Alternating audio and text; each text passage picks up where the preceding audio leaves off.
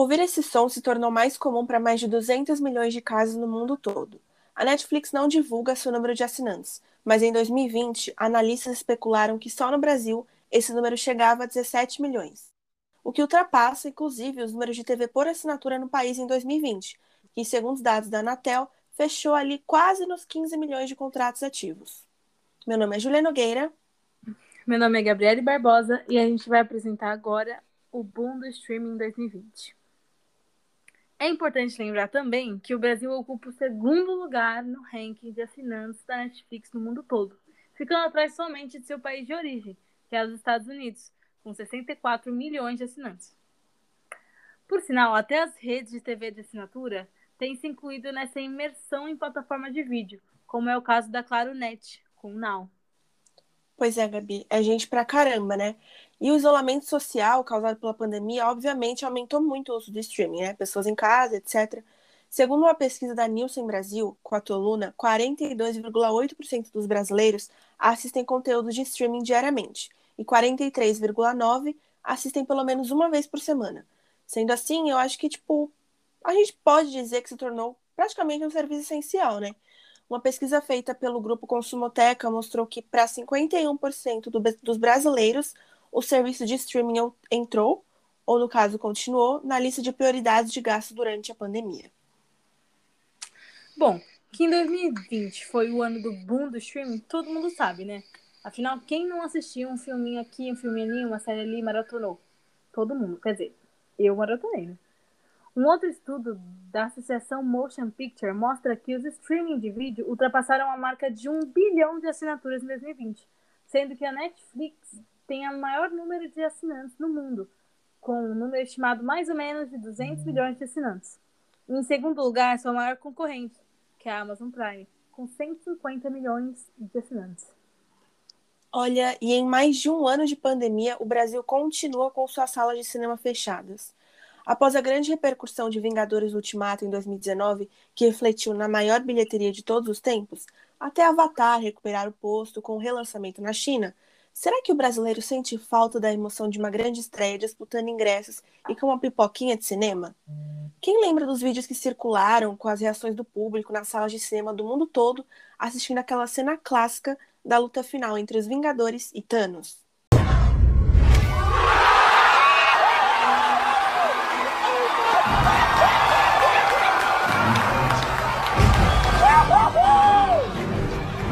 Plataforma Disney Plus, durante seu primeiro dia no ar nos Estados Unidos, Canadá e Países Baixos, conseguiu cerca de 10 milhões de assinatura. Isso é um número assim absurdo em um dia só. E com apenas 16 meses de estreia oficial, alcançou a marca de 100 milhões de assinaturas. Gente, é muita coisa em muito pouco tempo. Realmente, será que é um recorde? Algo a se pensar, né? E a própria Disney, com a falta dos cinemas, né, também teve que adaptar algumas estreias para plataforma com o uso do Premiere Access, filmes como live action de Mulan e o mais recente Raya e o Último Dragão foram incluídos a esse sistema. Que tem apresentado bastante críticas do, do público pelo valor, né? Tipo, eu acho caro. Para quem não conhece, é um sistema que se paga um valor a parte da mensalidade, que no Brasil é R$ 69,90, e assim você tem acesso a um lançamento que as outras contas só vão ter disponíveis ao mais ou menos um mês depois da estreia na plataforma eu até entendo a ansiedade de ver um lançamento, etc. Mas, particularmente, eu consigo esperar um mês tranquilamente, né, gente? São R$ 69,90. É, o valor é alto também, mas a gente também tem que lembrar que são filmes que seriam lançados no cinema, com espera de bilheteria em troca. O serviço oferecido pelo Disney Plus já é maravilhoso por si só. São conteúdos desde as primeiras animações da Disney até o universo da Pixar, da Marvel, Star Wars, National Geographic e, de quebra, os filmes de estúdios comprados pela Disney, né, como a Fox e a Blue Sky.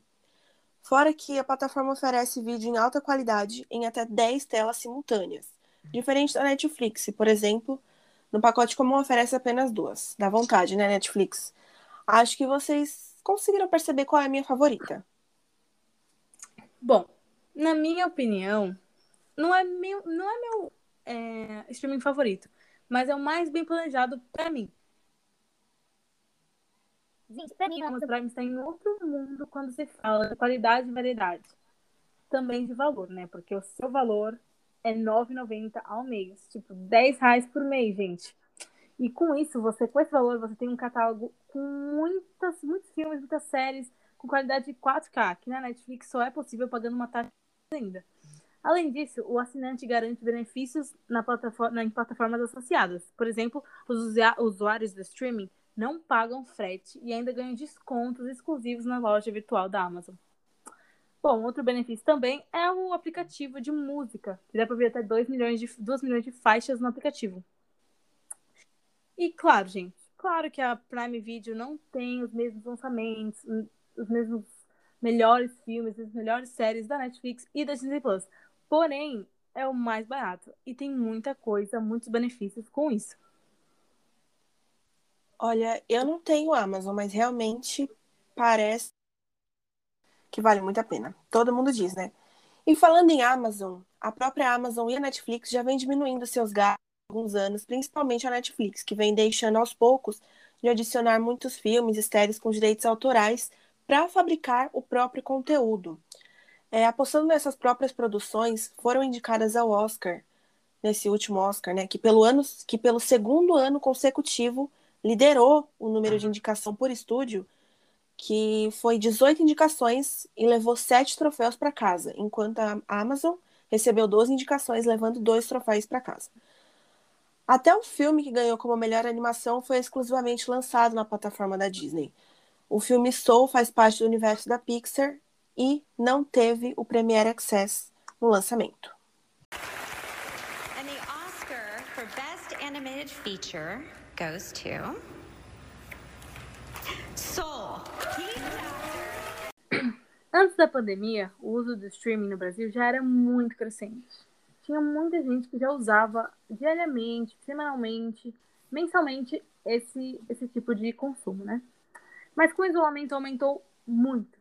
Assim como as pessoas criando contas, ou realmente usando as que já tinham com o tempo, as empresas criaram um ciclo vicioso do uso de streaming.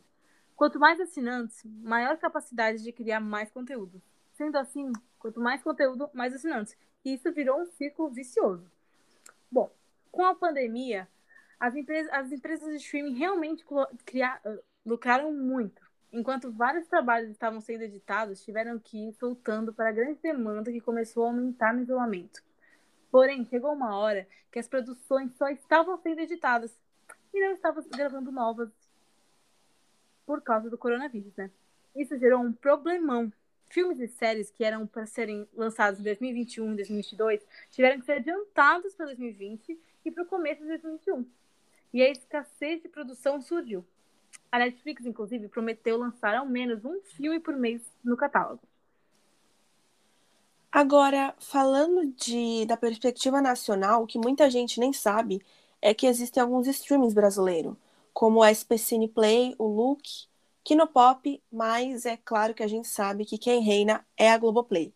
E aliás, vocês sabiam que ela é líder de assinantes nacional? Supera até a Netflix, com 20 milhões de assinantes no Brasil. Eu realmente achei que a Netflix pudesse superar todas, mas não. É, a plataforma da Globo ultrapassa a Netflix com cerca de 3 milhões de assinantes na frente.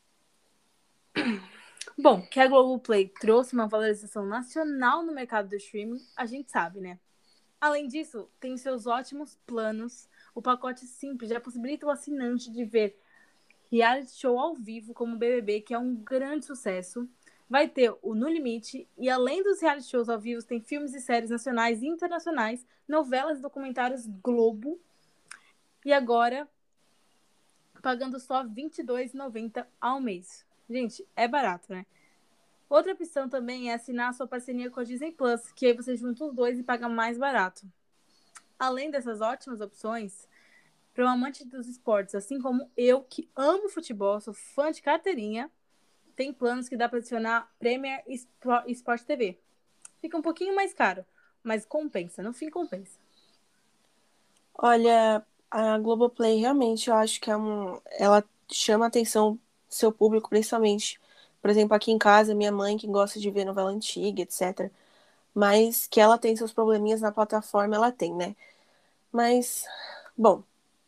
Inclusive, a Globoplay não foi a única que saiu da TV, da TV para ir para o streaming, não. é, pensando fora né, do Brasil, a gente lembra da HBO, né, que é transmitida pelo canal fechado e pago até nos Estados Unidos. Mas ela também saiu das telas da TV para os celulares, computadores e iPads. É, assim como a maioria dos streamings, eles têm pacotes diferentes. No caso, até aplicativos diferentes. Aqui no Brasil já tem o HBO Go, que já está funcionando, e em breve vai lançar o HBO Max, em junho. Inclusive, a Warner já até anunciou que todos os seus filmes de 2021 vão estrear nesse serviço e no cinema simultaneamente. A Telecine também, recentemente, a, a Paramount também são serviços que foram estendidos para o streaming. Até a Apple investiu nos streamings de vídeo, lançando em 2019 a Apple TV Plus.